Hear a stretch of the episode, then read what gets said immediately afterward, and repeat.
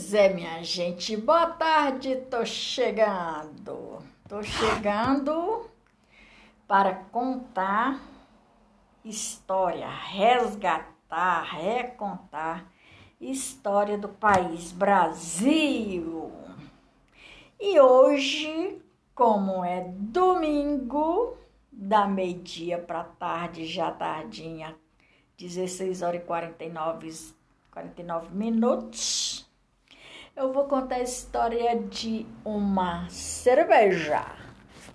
Hoje, como é domingo, e domingo sempre rola cervejinha, né, minha gente? Pois é.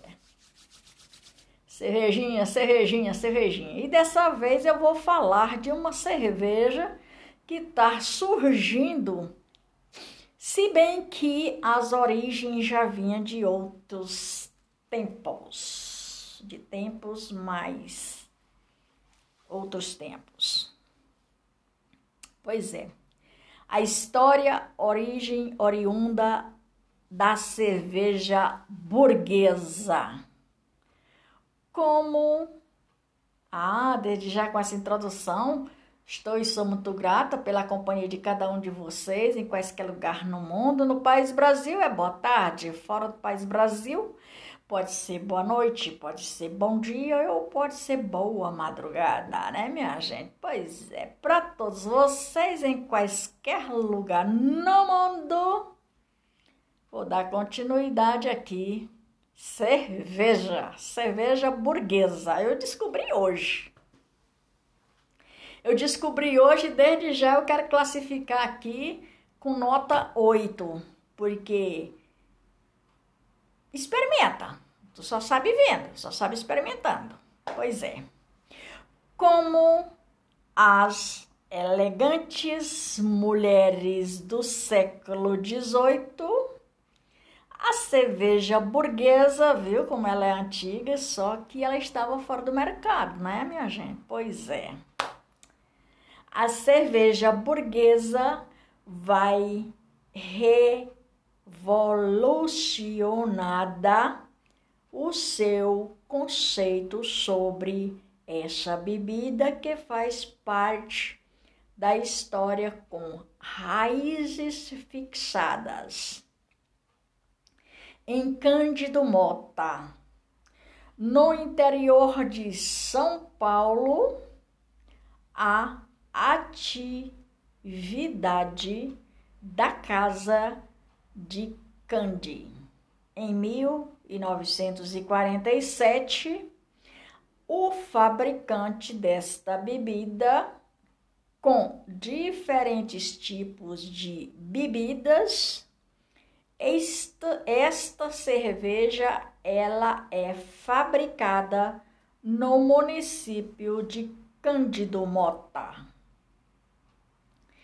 Tem um vasto pro portfólio, tem um vasto portfólio, incluindo vermutes. Vermutes é um. Eu vou pesquisar melhor. Destilhados, refrigerantes, outros tipos de cerveja e energético, entre outros.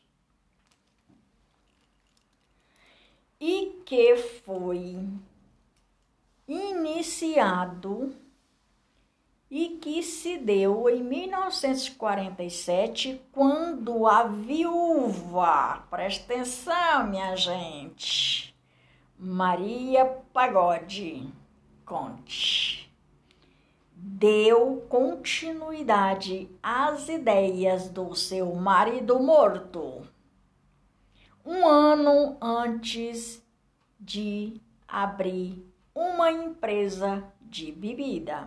Ela teve a ideia do seu marido, que já era falecido, portanto, ela deu andamento à cerveja e colocou lá o nome de burguesa. Pois é. Um dia, esses produtos, o mais conhecido, é o Verjute, que eu não sei o que é isso, também vou pesquisar. Contini, que ganhou o Brasil na década de 70. A cervejaria, por sua vez, só apareceu em 2001. 2001 tá aí uns 19, 20 anos. Além dos rótulos próprios, a Casa de Conte também tem feito produção sobre, sobre contratos. Os mais conhecidos são a linha paulistânia, a linha paulistânia pertencente a Bier. Bier deve ser Bier e Vier. Deve ser lá, é W-E-N, W-E-I-N, Maria de Fátima. E é é, é espanhola, a estrela Ga, Galícia, a estrela Galícia, estrela Galícia, deve ser uma coisa mais ou menos parecida, se ela é espanhola, então ela é mais ou menos parecida com aquelas mulheres que espanholos. É lançada em maio de 2015 a burguesa é a mais nova, ou seja, recentemente ela voltou a a Dijunete. É, Langer. É mais ou menos uma coisa parecida lá das cambadas da França. Langer. Eu não sei falar francês, não. Da linha Conte. Ela é amarelada, pálida. Eu vou fazer um vídeo mostrar para ela, porém cristalina, formosa, média camada de colarinho branco, de curta duração. Eu bebi ela aqui, menino, olha, é boa, não é nota 8. Classificar como nota 8. Ela não, não diz muita coisa não, mas diz, né? Porque só em ser uma uma cerveja que está ressurgindo, que da qual é da década de da década de de 18, né? Por aí assim, do século 18, né?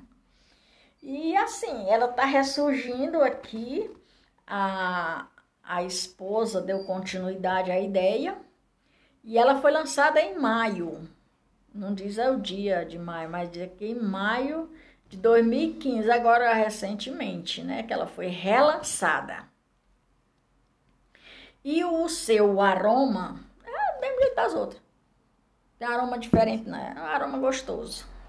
O seu aroma pouco pronunciado ou pouco pronunciado revela sustes, notas de, de malte ou promalte. Leopoldo, bem como leve de acetil. DMS é o slogan da casa. Lembrando o cheirinho de milho verde cozido. É mais ou menos por aí. Ela tem um cheirinho de milho verde cozido mesmo, mas que assim é os temperos, né, minha gente? Pois é. Na boca mostra baixo corpo e carbonatação, carbonatação, que eu vou pesquisar o que é isso. Quem toma cerveja, conhece cerveja, sabe, quem faz cerveja sabe o que eu tô falando. E é elevada suave do cor, remetendo a glucose de milho.